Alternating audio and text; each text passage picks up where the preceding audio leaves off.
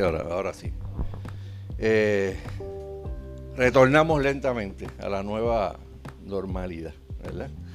Y siempre, ¿verdad? Pues eh, tratando de hacer lo posible, ¿verdad? Para, para cuidarnos, ¿verdad? Pero con, con ese anhelo en nuestros corazones, ¿verdad? De regresar a la comunión de, los, de los santos, ¿verdad? Que es, la, que es la iglesia. Quiero que busquen en sus Biblias, Salmo 78. Salmo 78, voy a leer del verso 5 al verso 7. Salmo 78 del 5 al 7.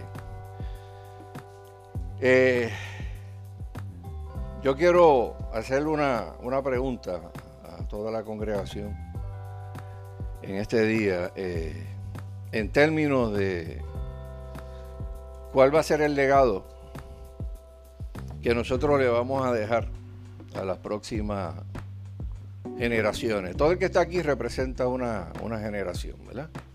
Eh, unos a los baby boomers, otros a, a los que le siguieron, generación X, qué sé yo.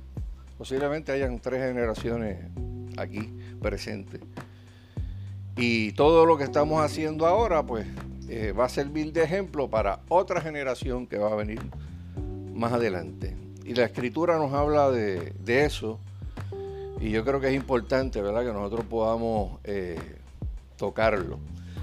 Eh, Salmo 78, del 5 al 7, dice: Él estableció testimonio en Jacob y puso ley en Israel, la cual mandó a nuestros padres que la notificasen a sus hijos.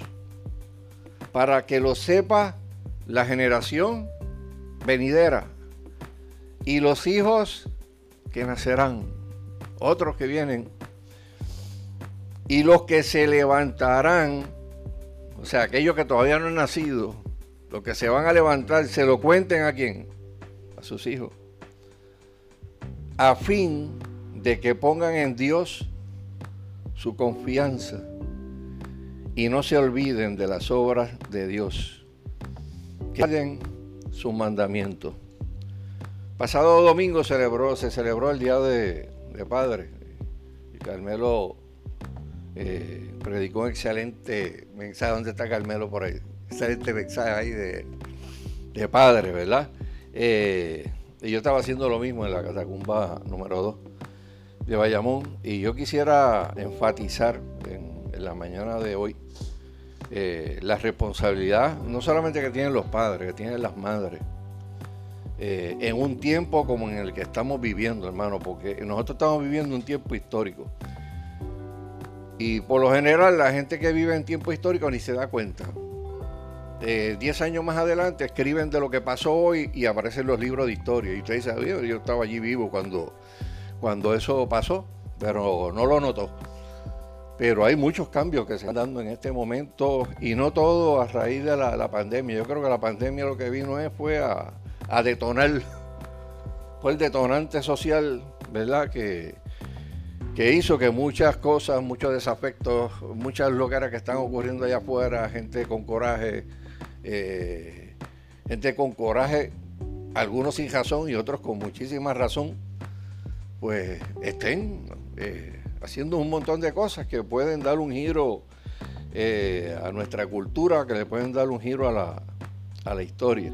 Y por eso la Biblia enfatiza tanto en que los padres puedan comunicarle las obras de Dios a sus hijos, ¿verdad? Eh, cuando nosotros hablamos de padre, esa palabra viene del latín pater, que, implica padre de familia, eh, defensor o protector.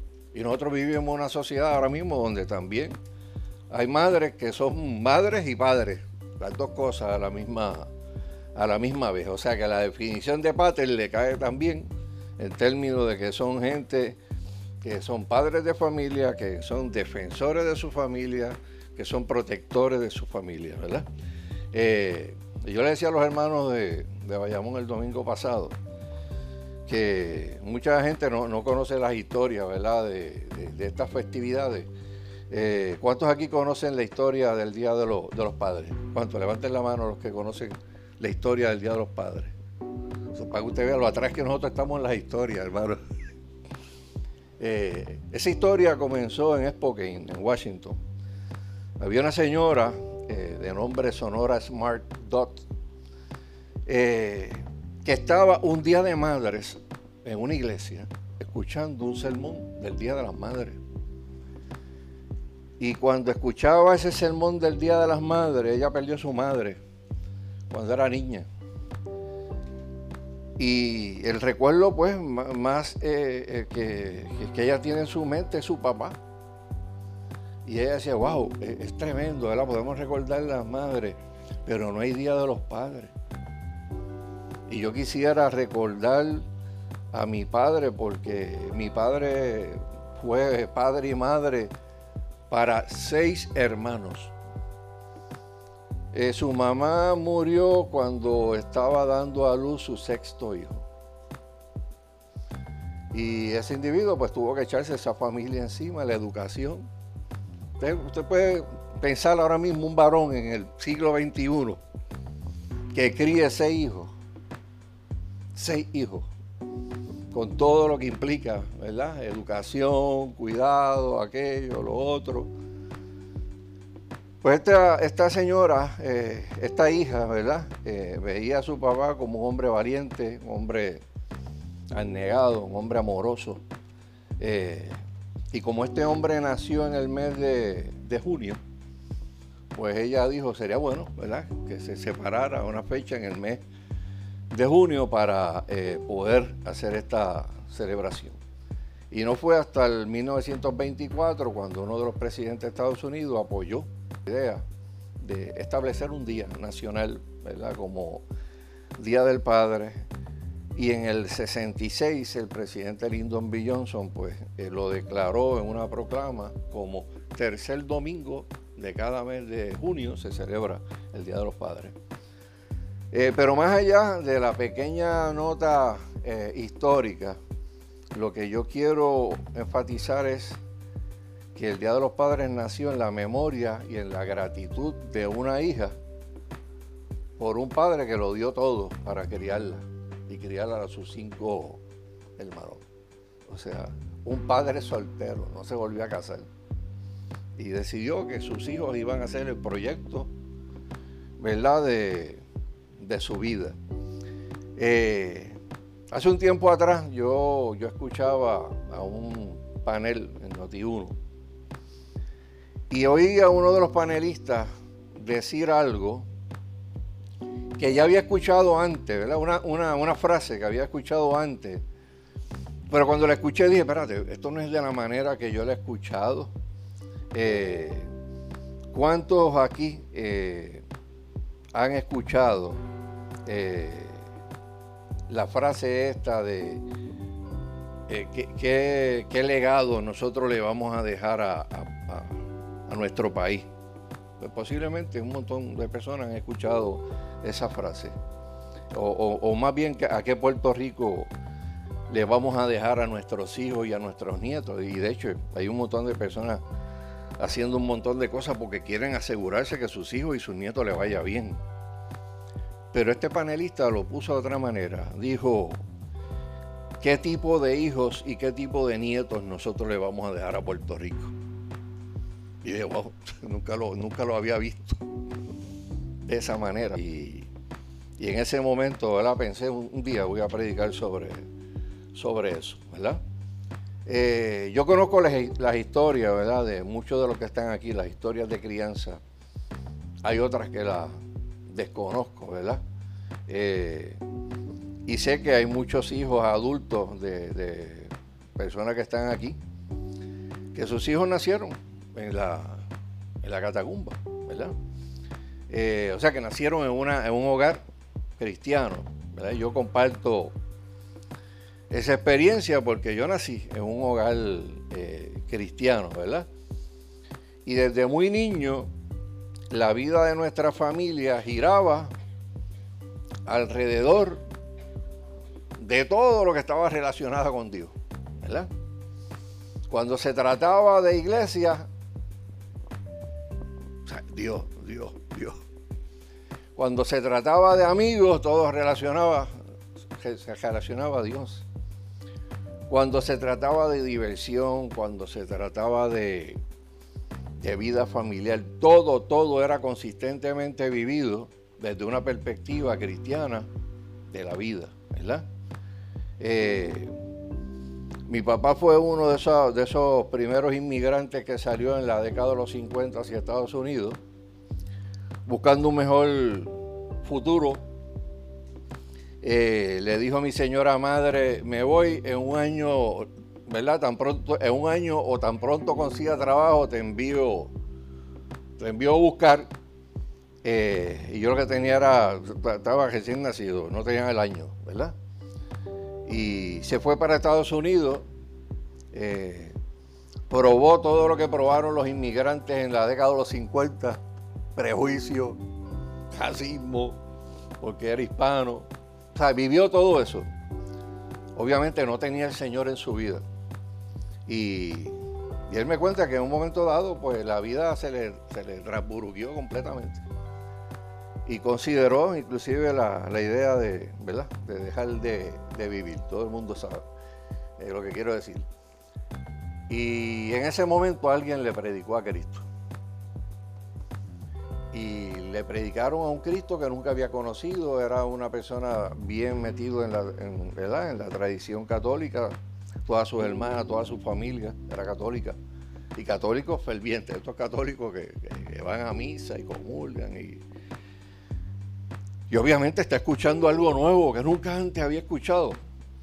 Y le entrega su vida eh, a Cristo. Y todo cambió. O sea, ya en menos de, tres o cuatro meses tenía un buen trabajo.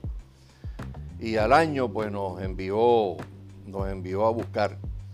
Eh, mi padre tenía noveno grado. Y tan pronto conoce a Cristo y se emboya con el Señor, pues quiere predicar el Evangelio. yo quiero ganar almas para, para el reino.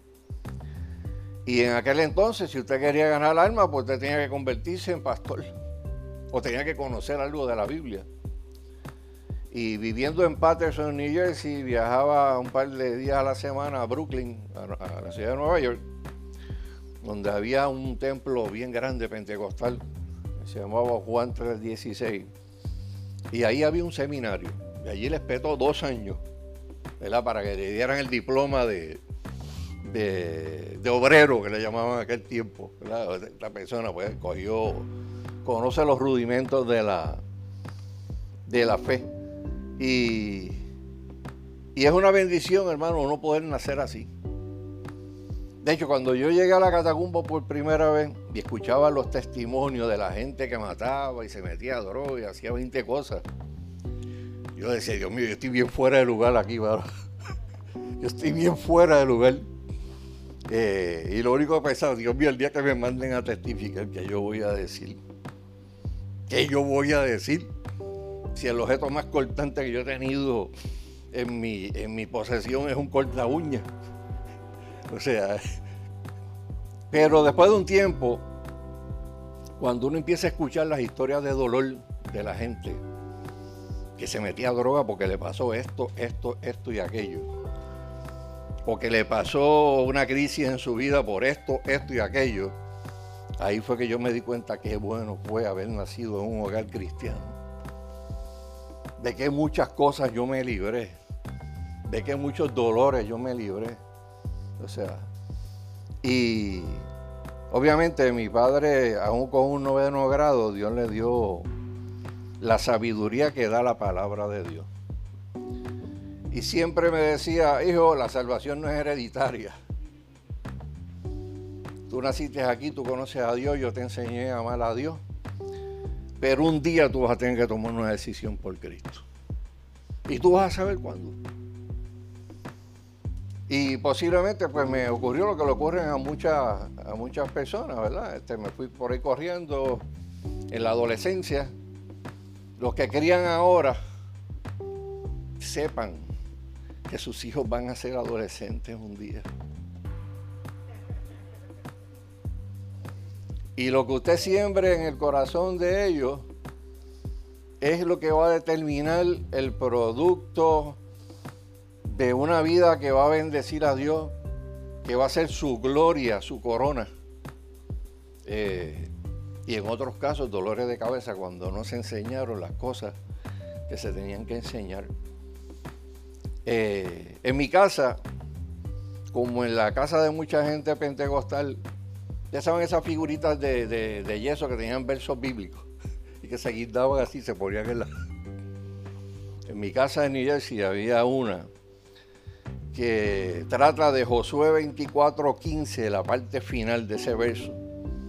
Ese verso dice, si mal os parece servir a Jehová, escogeos hoy a quien silbáis. Y lo que hacía en, el, en, la, en la figurita de yeso era este verso, pero yo y mi casa serviremos a Jehová. Ese verso que, ¿verdad? que acabo de citar está en el capítulo que se denomina el discurso de despedida de Josué. Y es un recordatorio para todos los padres, para todas las madres, de que tenemos la obligación de pensar en qué legado de fe nosotros le vamos a dejar a nuestros nietos y a nuestros hijos. Como decíamos al principio, lo vuelvo a leer de Salmo 78, Él estableció testimonio en Jacob, puso ley en Israel, la cual mandó a nuestros padres que la notificasen a sus hijos, para que lo sepa la generación venidera y los hijos que nacerán. Y los que se levantarán lo cuenten a sus hijos a fin de que pongan en Dios su confianza y no se olviden de las obras de Dios, que guarden sus mandamientos. ¿Por qué tenemos que pensar seriamente en esto de que tenemos que dejar un legado? Porque tenemos que reconocer que no siempre vamos a estar aquí. Mire, cuando yo me convertí tenía 21 años, 22. Ahora tengo 66. Mire, yo miro para atrás y me acuerdo de la playa de Dorado. Y me acuerdo de la playa de Dorado como un recuerdo no lejano, como un recuerdo cercano. Oye, pero ha llovido ha llovido. Y los que están en los 30, los que están en, en, los 40, si el Señor no viene antes de lo que nosotros quisiéramos que viniera, usted va a mirar el parado, va a estar lleno de canas y va a decir, wow, como el tiempo voló. Y, y se puede ir caminando en la vida siendo feliz, o se puede caminar en la isla, eh, en la vida pensando qué cosas debí de hacer y no hice. Cuando Josué le dijo estas palabras al pueblo de, Israel, toda esa generación de él y sus contemporáneos pasó. Eh, y lo mismo ocurrirá con todos nosotros si el Señor nos regresa en, en 30 o 40 años. O sea, muchos en 10 o 15 años estaremos ya este, sentados allá esperando las bodas del, Cordero con los que ya se fueron. Eh, pero vivimos un mundo peligroso. El mundo que nosotros vivimos es peligroso. Lo que anda ahora mismo en la calle es muerte. O sea, lo que está pasando y la gente, y la gente lo toma en serio. La gente no lo toma en serio. O sea, debe la gente y el bullicio. la gente piensa que es eterna y que es indestructible. Pero es una realidad ineludible. El tiempo de enseñarle, el tiempo de aportarle en la vida de tus hijos, es ahora, es ahora. Eh, yo decía a los hermanos de lado que uno, se da cuenta que, uno, que uno tiene un montón de años cuando uno hace preguntas. Eh, ¿Cuántos aquí vieron televisión con, y tenían que pararse para cambiar los canales? Levanten la mano.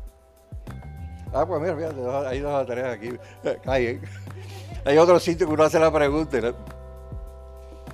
Sí, la gente piensa que, que, los televisores nacieron con control remoto, ¿no? Una vez que había que cambiarlo. De hecho, la primera vez que yo vi un microondas pensé que era un televisor sofisticado. Que rayo, mira esto. Un montón de motores ahí. Era un microondas, ¿verdad?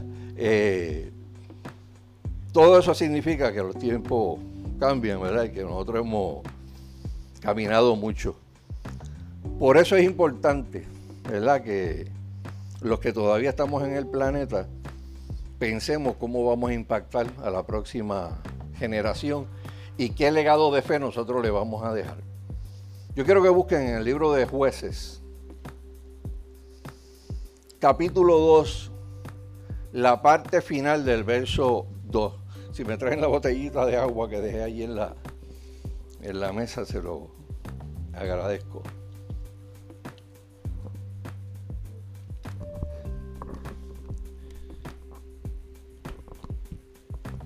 Jueces capítulo, Jueces capítulo 2, verso 10b. Cuando ustedes ven alguna lectura por ahí que dice A o B, se refiere a la parte inicial del verso o a la parte final. Si nosotros no nos dedicamos a la tarea de traspasar el legado de fe, nos puede pasar la tragedia que, le, que pasó con la generación que vino después de Josué. Dice, y se levantó después de ellos otra generación que no conocía a Dios, número uno. Número dos, ni la obra que él había hecho por Israel. Porque eso ocurre, hermano. ¿Y por qué ocurre? Porque llega un momento que, cuando usted vive en un tiempo específico, usted da las cosas por sentado. Ocurre en la vida, ocurre en los matrimonios. Y la gente se queja que nunca me ha dicho que me ama y qué sé yo, y ya no me lo dice tanto. Pero la gente, bueno, sí, llevamos 35 años de matrimonio, tú necesitas escuchar eso. Sí, no me acuerdo de una película de John Wayne, de John Wayne, de los vaqueros, que había una señora, le decían Miss Ellie. Eh, eh, no sé si era la esposa que se había casado con él. La cuestión fue que la, mujer le decía, mira, tiene que decirme que me ama. Y el tío le dijo, mira, la última vez que yo te dije a ti que te amaba fue en 1920 y yo no sé qué. O sea, nos casamos. o sea, eh, nada nos va a poder separar. ¿Por qué?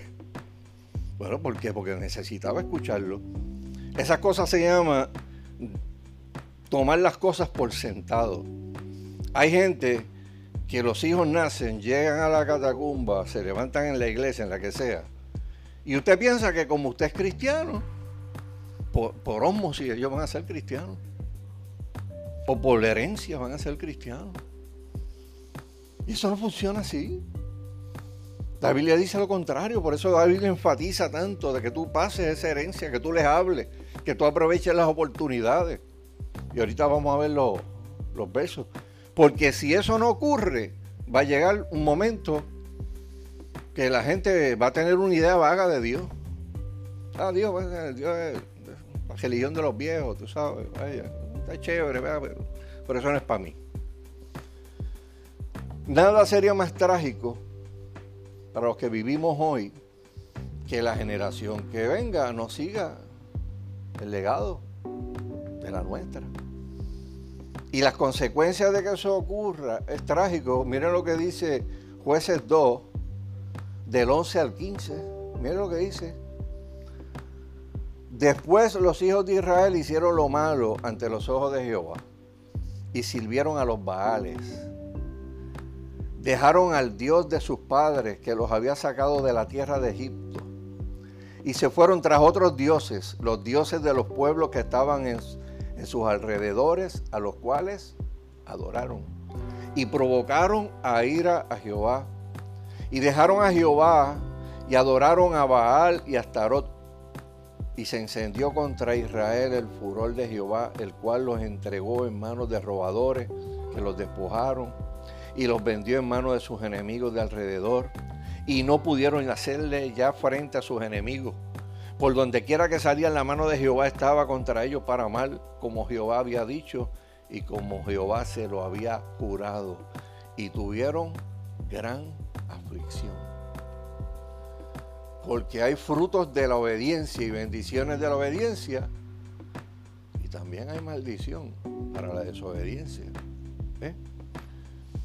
Si la generación que nos sigue se convierte en una generación más inteligente, más tecnológica, más educada, más próspera, pero abandona la fe en el Dios que nosotros hemos conocido y va tras los ídolos de su corazón, nosotros fracasamos como, como generación. El pasaje de los jueces habla de, Baal, habla de Astarot, habla de los dioses de Egipto, eh, y nosotros no adoramos esas cosas. De hecho, hay una, hay una, hay una estatua por allá en, una de estas legislaturas, en uno de los estados de, de Val, este, que los ateos dijeron, si está la de Moisés, tiene que estar la de Val también. Eh, para complacer a todo el mundo, pues, eh, Dios aquí, el diablo acá. Tú adoras a quien tú quieras. parte de lo que ocurre en nuestro, tiempo. Eh, y ya no está, pues obviamente, Astarot ni los dioses de Egipto, pero ahora nosotros los sustituimos, sustituimos por otros. Para muchas personas la comodidad se convierte en un dios, ¿verdad? Eh, la fama se convierte en un dios. La buena vida se convierte en un dios. O sea, todo lo que puede estar por encima de Dios en términos de tu devoción es un ídolo. O sea, porque nosotros vamos a adorar a quién solamente a Dios. Lo demás son las bendiciones que Dios nos da para nosotros administrarlas y, y utilizar los recursos que Dios nos da para vivir, ¿verdad? Como Dios quiere que nosotros vivamos. Pero fracasar tiene eh, implicaciones súper importantes. Hay un verso bien mal interpretado que se usa para decir cosas incorrectas, ¿verdad? Que se conoce como la equivocada doctrina de las maldiciones generacionales. Nosotros no creemos en eso. Que aparece en Éxodo 20, Éxodo 20, verso 5, que dice esto, ni te inclinarás a ella, ni las honrarás, porque yo soy Jehová tu Dios fuerte, celoso, que visito la maldad de los padres sobre los hijos hasta la tercera y cuarta generación de los que me aborrecen. Eh, el contexto de este, de este verso no dice que Dios va a juzgar a los hijos por los pecados de los padres. No, eso no es lo que, lo que dice y lo que a veces se enseña por ahí equivocadamente. Lo que quiere decir es que cuando las conductas malas se repiten y se repiten y se, y se condonan, se echan para adelante. No, eso, no tiene que ver nada. Aquí en esta familia todos nos damos el palo, desde el abuelo para acá, ¿y qué tiene que ver? Sí, pero no es que se den el palo, es que es que los recogen de la calle y los llevan cargados a, la, a las casas. Y de hecho, el, el, próximo verso dice, y hago misericordia a millares. ¿A quiénes? A los que aman, a los que me aman y guardan mis mandamientos. O sea, por eso nosotros tenemos una gran responsabilidad. Si usted invierte en la vida de su hijo, usted está invirtiendo en los nietos que van a venir después. Y posiblemente en la otra generación también la va a influenciar también. Y de la misma manera que Dios visita la maldad de generación en generación, Dios bendice también de generación en generación cuando la gente decide amar a Dios. Por eso tenemos un gran privilegio, hermano. Eh, y para impactar una generación, usted no tiene que ser meramente una persona casada con hijos. Usted puede ser soltero e impactar la próxima generación. O usted puede haber no tenido hijos y con todo y eso, usted poder impactar la próxima generación.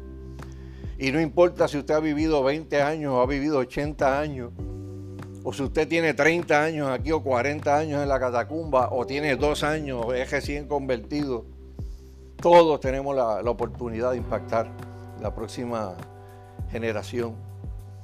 Y basándonos en ese verso 10b que leímos ahorita, que refleja el problema de la generación que sucedió a Josué, ahí podemos deducir dos aspectos de la fe que son bien importantes que cada padre y que cada madre se encargue de transmitirle a sus hijos.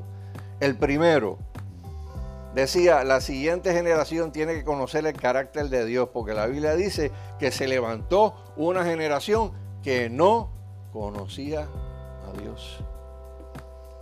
¿Y qué no conocía? ¿Qué no conocía de Dios? Bueno, no, no conocía las cosas que caracterizaban a Dios. No conocían las cosas que le agradaba a Dios. No conocían las cosas que Dios amaba. No conocían las cosas que Dios aborrecía. No había conocimiento de, Dios en, su, en sus mentes. Y es importante para nosotros conocer el carácter de Dios. Seguro. Si yo soy justo, no es porque, ay Dios mío, que yo leí mis libros, estudié 10 años para ser justo, no. Yo soy justo porque la Biblia me habla de justicia. Y Dios me dice en su palabra que Él es justo. Pues yo creo en eso. Eh, ¿Por qué nosotros nos hemos envuelto en ministerios de, acción social en, los últimos 42 años? Porque queremos hacer cosas chéveres para la comunidad. Mire, si yo hubiera querido hacer cosas chéveres por la comunidad, me hubiera metido el Club de Leones. O a los Jotarios. Y área se hubiera metido al Club Cívico de Damas. Y hacíamos obra social. No, nosotros nos involucramos en esto porque sabíamos que había un Dios que le interesaba el pobre, que le interesaba el menesteroso, que, que, su corazón latía cuando una persona adicta estaba tirada en una cuneta. Y nos dio la visión de poder ver eso de otra manera, con otros ojos. lo mejor el legado que nosotros enseñaron a nosotros fue ver la gente a través de los ojos de Dios. Y el ejemplo más claro, ¿verdad? Lo, vemos en la escritura cuando, cuando Dios le dice a, al apóstol Pedro, en aquel momento, tú eres Cefa, pero me va a llamar Pedro. eres Cefa, te vas a llamar Pedro. O sea, desde el saque, no lo estaba mirando ni siquiera como era, sino como lo que iba a llegar un día a ser una, un fundamento ¿verdad? Para, para, para la iglesia. Y así es que Dios ve. Y por eso Ricky, Ricky no tenía mucha escolaridad, mi primer pastor, pero me enseñó a decir eso. Mira, tú ese adicto que está ahí tirado en la esquina, vamos a predicarle porque es el que puede testificar por la noche. tú sabes. ¿Y cómo va a testificar ese por la noche? Pero yo no sé si alivió eso. Pero hubo gente que se convirtió un día por la, por la tarde testificó. Oiga, ¿usted sabe lo que usted ve el muchacho que nunca ha estado sobrio en, 10 años, 15 años en un pueblo? Pararse y coger un micrófono por la noche. Sobrio. gente que no está, no está de lado, está derechito. Eh, a mí me pasó algo hoy. Y yo no sé qué fue lo que pasó, pero esta gente vino, oró por mí y yo me siento diferente. Eh, y después lo único que tenía que hacer Ricky era quitarle el micrófono y hacer el llamado. Así como Dios lo transformó a él, puede transformar a todos los que están aquí. ¿Quién quiere aceptar a Cristo? Un montón de personas, un montón de personas. ¿eh? O sea, ¿por qué? Porque de eso se trata. El Evangelio se trata de eso, hermano. Eh, por eso es importante que tú le enseñes a tus hijos cómo es Dios un Dios de amor, un Dios de misericordia, un Dios de bondad, pero un Dios al que hay que tenerle respeto, reverencia. Es importante que nuestro legado de fe que le dejemos a la siguiente generación esté un perfil claro del carácter de Dios. Si conocemos a Dios como soberano, fiel, santo, amoroso, lleno de gracia, misericordia, que todo lo sabe, que todo lo puede, pues entonces la siguiente generación debe conocer ese mismo Dios, ese mismo Dios. Y nosotros tenemos como los que son padres aquí y madres, tienen que aprovechar todas las oportunidades cotidianas y también las formales para instruir en el carácter de Dios. Eh, cuando hablo de las cotidianas y las formales, cuando hablo de las cotidianas hablo de, del día a día. O sea, los que son papás aquí eh, contestan muchas preguntas. Y cuando son más chiquitos, las preguntas son como ametralladoras, una detrás de la otra con el consabido por qué. ¿Por qué? ¿Y por qué? ¿Y por qué? Pero mire, hermano, usted, cuando usted va creciendo, ya son adultos, lo, le encantaría escuchar los por qué de nuevo, porque tendría una respuesta para todos esos por qué. Eh, pero ya es tarde, ya es tarde. Si sembró cuando tenía que sembrar, pues ya los frutos los va a tener ahí, gloriosos y bonitos, ¿verdad? Eh, cuando hablamos de lo cotidiano, es cuando tú te montas en un carro y prendes la radio y pasa algo y alguien ¿y, eso? Bueno, ahí hay que contestar preguntas. Y eso que tú y eso que de momento usted sabe, usted prende la radio y está surfeando y de momento apareció algo que no que no era lo que usted quería, ¿verdad? Que ellos escucharan, pero van de momento y viene la pregunta. Pues mire, se contesta la pregunta o cuando lo llevas a la escuela, o cuando lo escuchas tatarear canciones, cuando te haces preguntas de lo que está escuchando, de lo que escuchan sus amiguitos en la escuela. Y aquel escucha esto y me dijo esto. Y boom, esas son oportunidades cotidianas para tú decir, mira, esta familia cree esto. Estos son los valores que nosotros tenemos. Cuando hablamos de la educación más formal, me refiero a la educación estructurada. Y ahí entra usted. ¿Qué usted le compra para jugar? ¿Qué usted le compra para que se divierta? ¿Cuál es la educación que usted escogió para ellos? Mire, yo, yo le recomiendo a los padres, mire, vaya a Morada de Paz un día de esto y métase en la parte de los niños allí. Y vea que hay un montón de cosas allí ahí para enseñar Biblia y para que los muchachos se puedan divertir con unas historias que se queden aquí, boom, grabadas, grabadas para siempre. Pero sí es importante instruir, hablar, salgan enseñanzas de tu boca. Importante también es el modelar el carácter de Dios. Porque si Dios es nuestro Padre y nosotros somos sus hijos, deberemos parecernos cada día más a Él, al Padre, ¿verdad? Usted sabe que usted y yo somos ayudas visuales de los niños. los maestros de escuela dominical, ¿saben lo que es una ayuda visual? Pues los padres son ayudas visuales de los hijos. Los ayudan a ver a Dios. Si la siguiente generación escucha que Dios, nuestro Padre, es amor y ve que no hay, tanto amor en su entorno, estaría uno representando mal el carácter de Dios. Por eso nuestros hijos tienen que ver con claridad en ti y en mí el reflejo del carácter del Padre. Eh, y mire hermano, eh, es importante este asunto de los padres.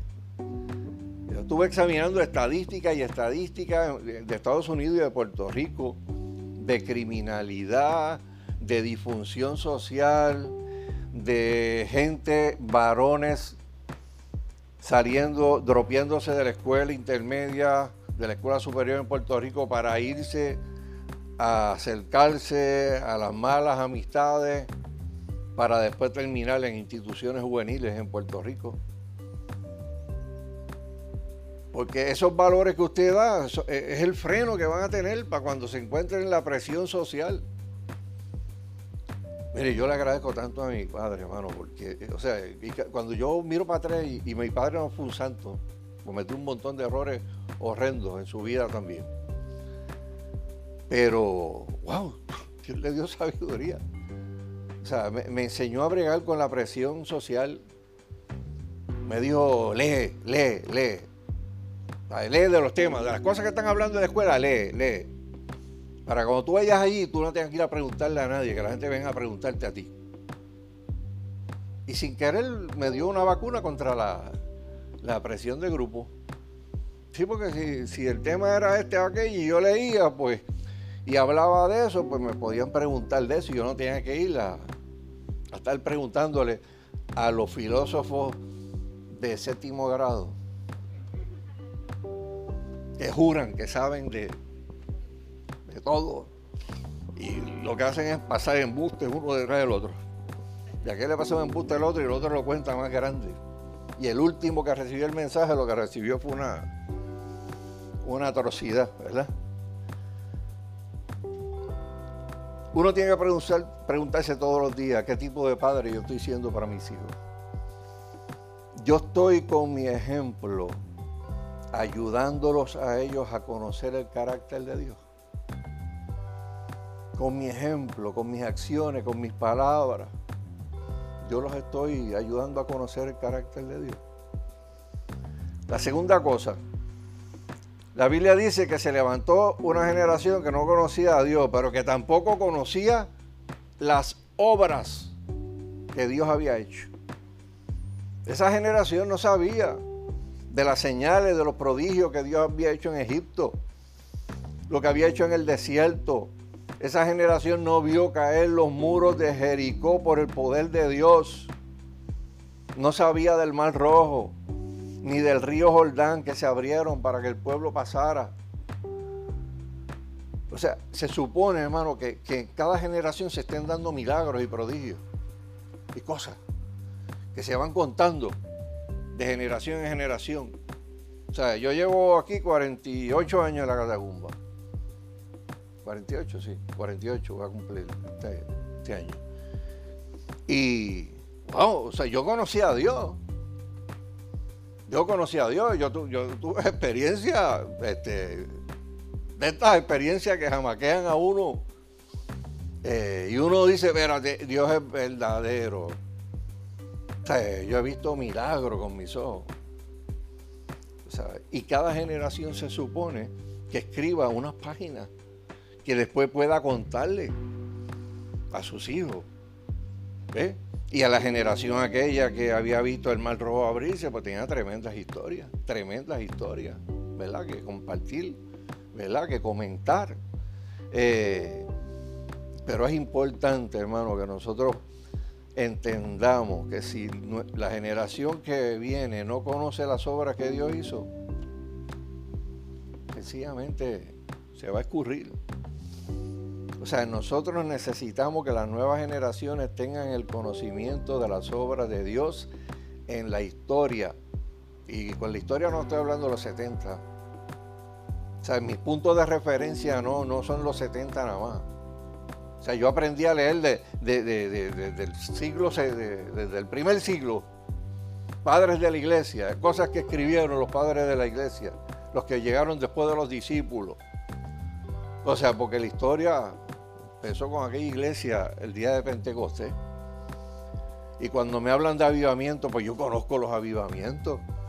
Los avivamientos de 1700, de 1800. La gente de más, más, nueva, ¿verdad? Desconoce muchas de esas cosas. Y es importante saberla, ¿por qué? Por una cosa, ese es el mismo Dios, no ha cambiado. No ha cambiado. Si lo busco y le pido que se manifieste, lo va a hacer. Porque es el mismo Dios, no ha cambiado para nada. Él es el mismo ayer, hoy y por todos los siglos. Cambia uno, cambia la forma de pensar de uno, pero las doctrinas bíblicas están ahí. Hermano, yo, yo estimulo a la gente a que, a que cuente su historia, comparta lo que Dios ha hecho en el pasado, comparta lo que Dios está haciendo en el día de hoy. Si Dios te proveyó, si Dios hizo esto, sea agradecido, cuéntalo, testifícalo. Porque Dios es fiel. No te puedes quedar callado. Tú tienes que compartir las obras de Dios para que la próxima generación no pierda de perspectiva histórica lo que es la fidelidad de Dios. Cuando tú cuentas de que Dios libró hace 20 años, hace 15, hace 10, hace 5, lo que está aquí es Dios es fiel. Pues Dios me puede volver a librar también. Dios lo puede hacer. Nunca pienses que porque no tienes hijos no tienes la responsabilidad hacia la próxima generación. por supuesto, los que son padres tienen la responsabilidad primaria. Pero aún los que no son padres pueden bendecir a la próxima generación dando clase a niños. Siendo el líder de grupo de jóvenes en la iglesia, en la comunidad, enseñando a tus sobrinos, a tus primitos, a tus vecinos, dando tutoría. Hay un hermano en la, en la 2 que le da tutoría a todos los chamaquitos del residencial Alhambra que está en, el, final del bloque donde está la catacumba. Él está impactando a esos nenes. Él está impactando a esos nenes. ¿Cuántos pastores yo conozco que han sido líderes de tropas de Boy Scouts? Ya los Boy Scouts ahora cogieron otro, otro, otro rumbo pero fueron líderes de drogas e impactaron la vida de un montón de, niños. ¿Cuántos pastores yo conozco que, tuvieron la visión para ver niños en, la escuela dominical, en su iglesia, que tenían habilidades deportivas invirtieron en ellos? Y de ahí se han salido pitchers de grandes ligas que son responsables de mantener ahora mismo a cientos de misioneros a lo largo y a lo ancho del mundo entero. ¿Verdad? Con, con, el menudo que le envía las grandes ligas, ¿verdad? De, de retiro. Usted sabe cuánto es. Son decenas, decenas de miles largos. O sea, se invierte en la vida de niños. Dios nos ha puesto donde estamos para dejar un legado de fe a la siguiente generación. Alguien lo hizo por nosotros y nosotros tenemos que hacerlo eh, por los que están ahora. Un legado de, fe puede llegar inclusive a compararse estadísticamente. Yo recuerdo, esto yo una vez lo mencioné, pero lo quiero volver a mencionar. Eh, y lo, bueno de esto es que ahora usted consigue todo en, el Internet. El Internet es una bendición, hermano. Libros que se escribieron en el 1900 o en el 1898 eh, alguien lo cogió, lo, escaneó y ahora yo estoy suscrito a Script y todo lo que está en PDF pues lo puedo, lo puedo bajar. Eh, hay un contraste de dos familias históricas que se hizo en Estados Unidos y quiero que lo, chequeen. Hay un libro publicado en el 1900, estamos en el 2020, 1900, autor A.E. Winship titulado Dukes Edward, Study in Education and Heredity. Eh, Dukes, que era una, familia, Edwards, que era otra, un estudio en educación y en, y en herencia. Cuenta la familia, la historia de dos familias con dos trasfondos diferentes, uno una bien cristiana y la otra bien impía. En el 1874, eh, Richard Dudley fue empleado por la Comisión de Prisiones del Estado de Nueva York a visitar todas las cárceles del, Estado. Y según fue visitando, se sorprendió de encontrar criminales y personas indigentes en las seis cárceles del Estado, cuyas familiares, según los entrevistados, todos los familiares eran delincuentes también. Y para su mayor sorpresa descubrió que muchos de los delincuentes que encontró venían del mismo entronque familiar. Y esto llevó a este tipo que hace este estudio a estudiar todos los descendientes de esos criminales, estuvieran vivos o estuvieran muertos, haciendo entrevistas. Estudió los récords en prisiones, en tribunales, eh, reportes de lo, lo que en inglés le llaman poor houses, que más bien son los proyectos en Estados Unidos, los residenciales públicos aquí, eh, donde ¿verdad? la gente podía vivir eh, y eran costeados por fondos públicos. Y también entrevistó a viejos eh, vecinos, a, patronos, ¿verdad?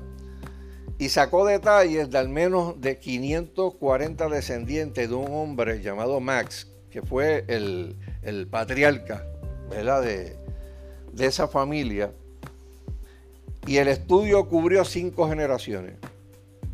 Le siguió la pista a 169 personas que se casaron con gente de esa familia y entre todos ellos llegó a tener en un estudio que fue publicado y que se puede ver, ¿verdad? Todavía en internet, eh, llegó a una, a una muestra de 1.270 personas, de familias que, mano, que no querían saber de Dios, que eran, olvídese, bueno, prisiones.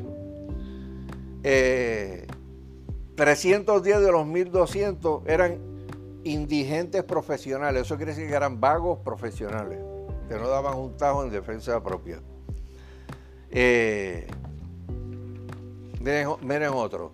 300 de los 1200 también tuvieron problemas de salud en la niñez por el mal cuido y las pobres condiciones de vida. 50 de las mujeres fueron ampliamente conocidas por su notorio desenfreno, libertinaje y moralidad. 400 entre hombres y mujeres sufrieron quebrantos físicos debido a los estilos de vida poco saludables a su propia maldad. Siete de ellos fueron asesinos. 60 fueron ladrones habituales que pasaron en promedio alrededor de 12 años presos por diversos delitos. 130 convictos por algún tipo de delito. Eh, ese es un estudio que muestra claramente lo que dice el verso de Éxodo. La gente pasando la maldad de generación en generación. En el 1897, A.A. Winship fue, solicitado por una organización académica que preparara un estudio o un perfil de una persona que se llamó Jonathan Edwards. Jonathan Edwards, pues aparece en esta foto, y usted lo ve funny, ¿verdad? Que era el tipo que aparecía con las pelucas esas así, de iglesia, o sea, con, los rizos así, y qué sé yo. Eh, y fue una de las personas precursores de uno de los avivamientos más grandes que se han dado en Estados Unidos, en un momento dado para el tiempo donde estaba Harvard, se estaba creando Harvard y toda esa área, Nueva Inglaterra, eh, Massachusetts. Eh, dijeron, pues vamos a estudiar eh, un perfil de, Jonathan Edward. Y empezaron con todo lo que había escrito, las entrevistas de gente que conocieron, empezaron con el tatara tatara, yo no sé qué, a ver lo de, de, Jonathan Edwards, se llamaba Richard Edwards. Ese tipo salió de Gales, de Escocia, hacia Londres en el 1580 como un ministro del Evangelio. Y de esa familia llegaron un montón de personas a la colonia, de aquellas primeras 13 colonias de Estados Unidos, Nueva Inglaterra.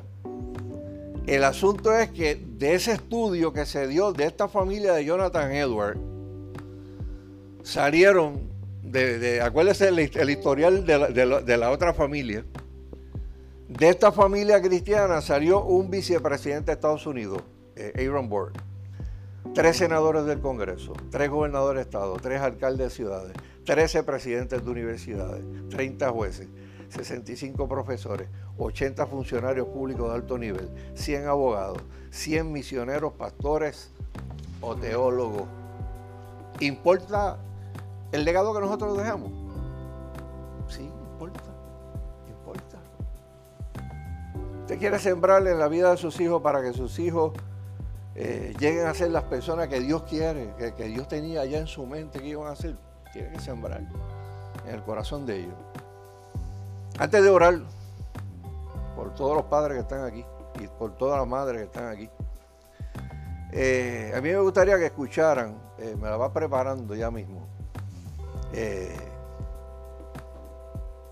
En los años 70 había mucho, mucha turbulencia.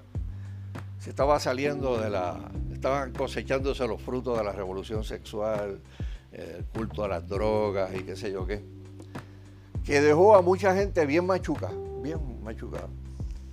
Y hubo un fulano una vez que pegó una, canción en los 70, que los, los old timers aquí tal vez la reconozcan, pero bien old timer tiene que ser para poder reconocer. Bueno, no, me retiro de, ¿verdad? Porque si alguien la, la llega a reconocer se puede ofender y a decir que yo le dije que era muy old timer.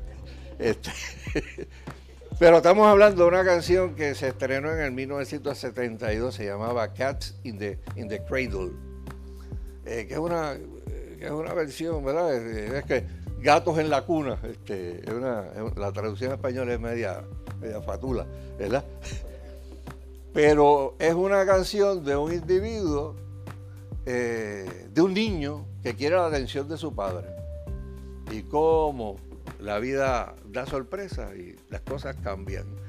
Eh, y esta persona que compone esta, esta canción dice que cuando él la cantaba en los festivales de música de los 70, en su mayoría eran gente joven, como, como dije, hippies, culto a las drogas y qué sé yo. Eh, él decía que a veces veía entre la audiencia, y hay una persona que creo que fue la autora, que le dio esa canción a él, y entonces él habla, y él, y él dice, mira, a veces yo cantaba esa canción y veía un montón de gente llorando. Ve, pero era un festival, o sea, no era una predicación, allí no había llamado. Pero él decía, mientras yo cantaba eso, había mucha gente que lloraba, lloraba, especialmente varones. Eh, pero qué chévere, le gustó la canción, está emocionado y por eso está llorando. Nada, que la canción y la letra le daba bien, bien, bien duro. Eh, y yo encontré eh, yo encontré dos versiones en internet, una con subtítulos en español, pero encontré otra que tiene los subtítulos en español, pero tiene imágenes, imágenes de, paternidad. Y yo quiero que ustedes la vean ahora. Eh, el que no pueda coger las letras ahora, pues como quiera voy a leerlas antes de, de hacer la oración, ¿verdad? Y hacer el llamado. Así que me la puedes, me la puedes eh, poner y quiero que la vean eh, para ver si pueden notar los subtítulos en la parte de, de abajo, ¿verdad? Por lo menos para beneficio de los que están aquí.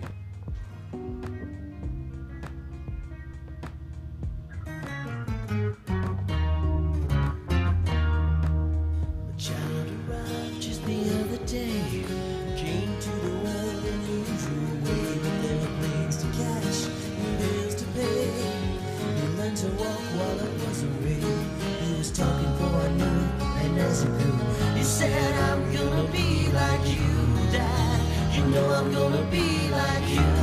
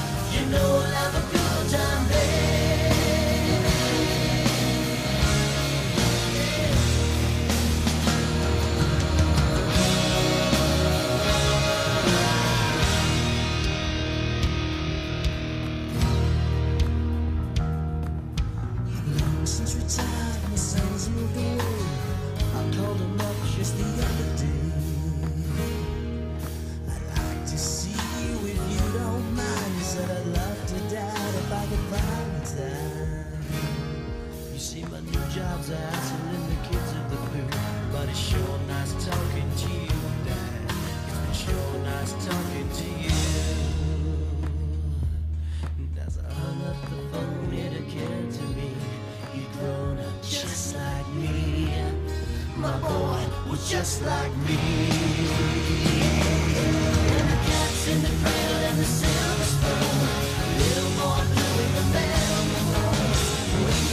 Poderosa, ¿verdad? Eh, se crece para cosechar los sembrados. Eh, y esta canción, eh, tengo aquí la letra escrita, ¿verdad? Para el que no lo pudo coger. Nació de una manera usual, como nacen todos los niños, pero no tuvo tiempo porque había aviones que tomar, eh, había trabajo que hacer, había cuentas que pagar, tenía un buen trabajo, por eso habla de, cuna de plata con cuchara de, con cuna, de verdad chévere, con cuchara de plata que es un refrán que se utiliza cuando alguien le dice que nacieron con cuchara de plata en la boca, pues quiere decir que, nacieron en, hogares, ¿verdad? Eh, bien acomodados económicamente. Eh, y, toda la primera parte de la canción es yo quiero estar contigo. ¿Y cuándo tú vienes? ¿Y cuándo tú vas a hacer esto? Y la respuesta era, pues, cuando, no puedo, en este momento no puedo. Tengo aviones que coger, tengo cuentas que pagar, estoy ocupado, tengo que hacer esto, tengo que hacer aquello. Y cuando la rueda, ¿verdad? Eh, se vira y ya la persona está bien y necesita el hijo, escuchan las mismas, las mismas excusas para no poder estar con ellos. Eh, y hermano, estas generaciones en las que estamos viviendo, donde hay muchas personas que no tienen cuidado de sus padres, o que olvidan a sus padres. Pues miren, muchas, muchas ocasiones fueron, fueron gente desatendida. Eh, hay otras que no fueron desatendidos, ¿verdad? Y que obviamente es poca vergüenza. Eh, y hay muchos casos en Puerto Rico de eso. Pero mire, hermano, si usted quiere que usted lo cuiden, si usted quiere que, que, su hijo se preocupe de la misma manera que usted se está preocupando por ellos hoy, invierta en la vida de ellos. Porque cuando le toque vivir y estar en la parte de abajo de la rueda, va a tener unas personas que para ellos va a ser un placer poder servirte, poder estar al lado tuyo, poder estar en, el momento difícil, ¿verdad? Eh, a tu lado. Porque incline su rostro. Eh, eh, vamos, vamos a hacer una oración. Y en esta oración vamos a, vamos a hacernos preguntas. ¿Qué legado? nosotros le estamos dejando a nuestros hijos. Yo quiero que usted sepa que sus hijos son el proyecto más grande que usted tiene en la vida.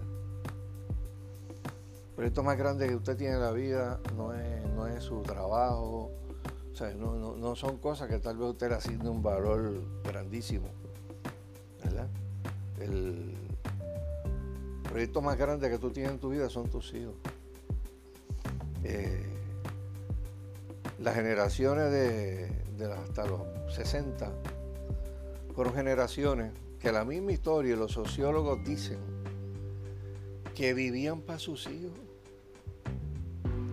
O sea, se mataron trabajando para que, para que sus hijos tuvieran lo que ellos no tuvieron. Y toda la vida giraba alrededor de sus hijos. Pero llegaron los 70, llegaron los 80, llegaron los 90 y llegó lo que se llamó el carrerismo, donde ya la gente no derivaba su autoestima de usted ser una persona de familia, con una familia comprometida, con una familia que era un ejemplo, sino que la autoestima se derivaba de, los trabajos. Y, y, en la generación de los 70 se, cometió, se cometieron errores errores, donde habían padres metiendo 12, 14, 16 horas al día. Cuando llegaban a sus casas sus hijos estaban durmiendo, o se levantaban estaban durmiendo. Y todo giraba alrededor del trabajo, todo, todo, todo, todo, todo. Eh, y yo miro todo eso, hermano, yo no quiero que eso se repita. Yo no quiero que, que hayan cosas que se repitan sino que uno pueda entender qué es lo que la Biblia me dice que yo tengo que hacer. Y, uno acá, ¿verdad? Los que son padres y los que son madres y ambos trabajan fuera de la casa porque tienen que hacerlo, pues puedan tener eso bien, bien, bien metido en su, en su mente. Ok, esta, esto lo tengo que hacer pero yo tengo que tener un plan, un plan de compartir para, para con mis hijos. O sea, yo tengo que compartir. Mire, yo creo, hermano, que Dios a nosotros nos dio una oportunidad fabulosa con lo de la pandemia. Yo creo que Dios quiso de alguna manera arreglar cosas familiares a través de la pandemia. O sea, no estoy diciendo que eso vino a causa de eso, ¿verdad? Pero, pero aún las cosas malas que ocurren, hay cosas buenas que pueden salir de las cosas más horrendas que usted puede pensar que hay en la vida. Y posiblemente una de las cosas buenas que ocurrió es el tiempo que la gente la ha tenido que meter a estar con los hijos, a sentarse con los hijos, a ver televisión con los hijos, a jugar con los hijos, hacer cosas que posiblemente antes de la pandemia, pues no, no, no era de esa manera. Eh, pero sabe algo, lo de la pandemia va a ir pasando poco a poco. Yo no sé cuánto tiempo, pero va a llegar un momento que la cosa va a estar en completo control. Eh, ¿Y qué va a pasar? vamos a volver a lo mismo siempre. O, vamos a decir, yo quiero conservar algo de lo bueno que yo le saqué a la pandemia en términos de estar con mis hijos, estar con mis nietos, y compartir, eh, llegar a conocer su corazón, llegar a saber cosas importantes para, para ellos, involucrarme en sus vidas y dejarle unos recuerdos que nunca se le olviden. Se le va a olvidar la pandemia, pero no se le va a olvidar cuando tú lo llevaste a coger por el parque, cuando lo llevaste a hacer esto, le llevaste a hacer aquello, cuando te sentaste una hora a ver una película de niños que no te interesaba, pero te esperaste ahí una hora, tú sabes, y te reíste con, él. Eh, ese es el legado que nosotros le queremos dejar a ellos. Les invito a ponerse en pie, hermano. Ahí donde están. Eh, y todo, ¿verdad? Yo quiero que yo quiero hacer una oración por todos los padres y por todas las madres aquí.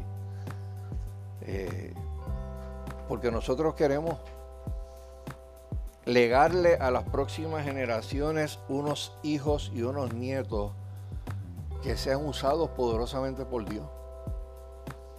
Que sea la gente que venga a arreglar el desmadre social, moral, espiritual que vive que vive el país, que vive la nación, que vive el mundo entero. Y qué bendición sería que sus hijos se conviertan después eh, en profesionales o, en, las cosas que Dios quiera, ¿verdad? Que ellos sean. Y que Dios los utilice para en el campo donde va a estar, sean revolucionarios del amor de Dios, de los valores del reino, eh, y le dejen una marca, ¿verdad? A nuestro a nuestro país. Pero todo comienza con un autoexamen. ¿Qué tipo de ejemplo yo le estoy dando a mis hijos en este momento? Mis hijos pueden ver en mí el carácter del Padre. Y cuando yo le hable del Padre Celestial, el Padre que está sentado ya en el trono, eh, eso le suene como campanitas al oído, porque el punto de referencia que tienen, te tienen es a ti. Y wow, tú has sido tan bueno mi, padre hizo un montón de cosas malas, pero mi recuerdo de él como padre es bueno. no hubo pregunta que yo le hiciera, que no me dijera, nunca me dijo, no puedo. y, yo miro para atrás y digo, ¿cómo rayo hacía? Para poder complacerme o para poder contestarme aquello con un trabajo pastoral y un trabajo secular de ocho horas trabajaba ocho horas y después vamos para lo de la iglesia. Y siempre tuvo tiempo. Padre, en el nombre de Jesús. Señor, nosotros queremos humillarnos delante de ti en este día, Señor amado. Señor, queremos que, que tú nos enseñes, Señor, a través de tu palabra, Señor amado, la importancia, Señor amado, de lo que compartimos aquí amado, en esta mañana. Eh, Señor, miramos a nuestro derredor, eh, vemos la disfunción que hay, la violencia que hay, Señor amado, los hermanos, ¿verdad?, que, están en la iglesia, que son capellanes y narran estas historias de, de estos jovencitos, estos jovencitos tan jovencitos.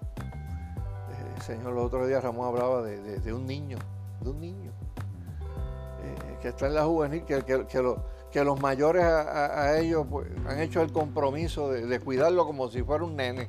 El nene, de, que al nene lo tienen allí como segregado porque no quieren que aprenda las cosas malas que, los demás saben, Señor. Eh, y, Señor, uno oye esa historia y, ve que aún entre la gente que está allí presa, que, que tiene más años, aunque todavía no han cumplido 21 años de edad, eh, todavía tienen el corazón de que ese, muchachito menor había que protegerlo, porque era demasiado de menor para estar allí. Eh, señor, y sabe Dios cuántos de ellos, Padre amado, pues ni siquiera conocieron a sus padres. O lo que conocieron fue a un padre adicto, un padre, Señor, delincuente, o un padre que está preso, Señor. Y, Señor, miramos eso, Padre amado, y sabemos que todas esas cosas tienen origen, Señor amado, y, y nosotros tenemos que entender y reconocer que nosotros no estamos exentos de ninguna de esas cosas. A veces pensamos que vivimos en una jaula dorada religiosa y que no puede ocurrir nada, eh, Señor, y que todo lo damos por sentado. Te pido que dejemos esas cosas, de dejar las cosas por sentado y seamos eh, más firmes, Señor amado, en, procurar, Señor amado, enseñar, no solamente con palabras, sino con ejemplo, Padre amado. Que podamos, Señor, hacerle ver a nuestros hijos lo importante que, que eres tú. Que podamos amar tus cosas para que nuestros hijos aprendan a amarte a ti, Señor amado. Que podamos, Señor amado, tener ese, ese, ese compromiso de ayudar a otros, Señor, para que nuestros hijos también desde pequeños sean dadivosos, sean desprendidos. Cuando vean la necesidad, eh, estén vacunados en contra del egoísmo y den, porque vieron a los padres dar, Señor amado. Yo te pido, Señor amado, por, por esta generación, Señor amado, que está a punto de nacer y no ha nacido. Y te pido por los chiquititos de ahora, Señor amado, por los más pequeños, Señor los que van en, camino hacia, hacia, hacia la búsqueda espiritual para encontrarse contigo, Señor amado. Que tengan recuerdos, Señor, imágenes correctas tuyas en su corazón. Que esos valores, Señor, del reino que, que le enseñaron a mi generación, de que aunque yo estuviera en la calle solo y no tuviera los ojos de mi padre encima, había alguien allá arriba que me estaba mirando y que por respeto, Señora, a esos padres terrenales que me amaron, que, lo dieron todo por mí, yo no podría avergonzarlos de esa manera allá afuera en la calle, Señor. Y eran los frenos sociales, Señor, que teníamos, Señor, y que nos enseñaron con conducta y con ejemplo, Señor, y con amor. Yo te pido, Padre, que eso se duplique, se ponga más, mejor Señor amado, de lo que a nosotros no nos enseñaron, mejor de lo que a nosotros no nos fue, para que nosotros podamos cumplir los propósitos tuyos, Señor, en la parte final de la historia que, que nos queda, Señor, porque sabemos que tú vuelves pronto por tu iglesia, Señor amado. Pero entre tanto que eso ocurre, Señor, ayúdanos a, vivir la vida que tú quieres que nosotros vivamos, Señor, a enseñarle a nuestros hijos las cosas que tú quieres que enseñemos. Yo te pido por cada padre, por cada madre aquí, que tiene una competencia desleal bien brutal con los medios de comunicación, con la cultura popular. Eh, señor, que pueda tener la fe de que tal vez no pueda competir en tiempo, ¿verdad? Eh, en materia de, del tiempo que se expone la gente a unas cosas versus el tiempo a, lo que se expone a la enseñanza de valores. Pero Señor, que tengan la fe, Padre amado, de que una palabra poderosa, llena de tu Espíritu Santo, sembrada en un corazón, puede más que 20 mil canciones de, maldad y de malignidad. Señor, y que cuando tu Espíritu Santo, Señor amado, eh, llega al corazón de una persona, le da la capacidad para cumplir los mandamientos de Dios, Señor amado. Que cada padre pueda creerlo, Señor amado, que cada padre pueda vivir confiado en que yo hice lo que la palabra me dijo que tenía que hacer con relación a la crianza y a la formación de mis hijos, Señor. Y que, Señor, este tiempo de niñez lo puedan disfrutar. Y como decía la canción, Señor, que, proyectamos, que nunca, Señor amado, en muy pocas ocasiones le, podamos decir no puedo hacerlo, no puedo jugar, no puedo hacer aquello, no puedo hacer lo otro. Que siempre hay un tiempo para ello, Señor.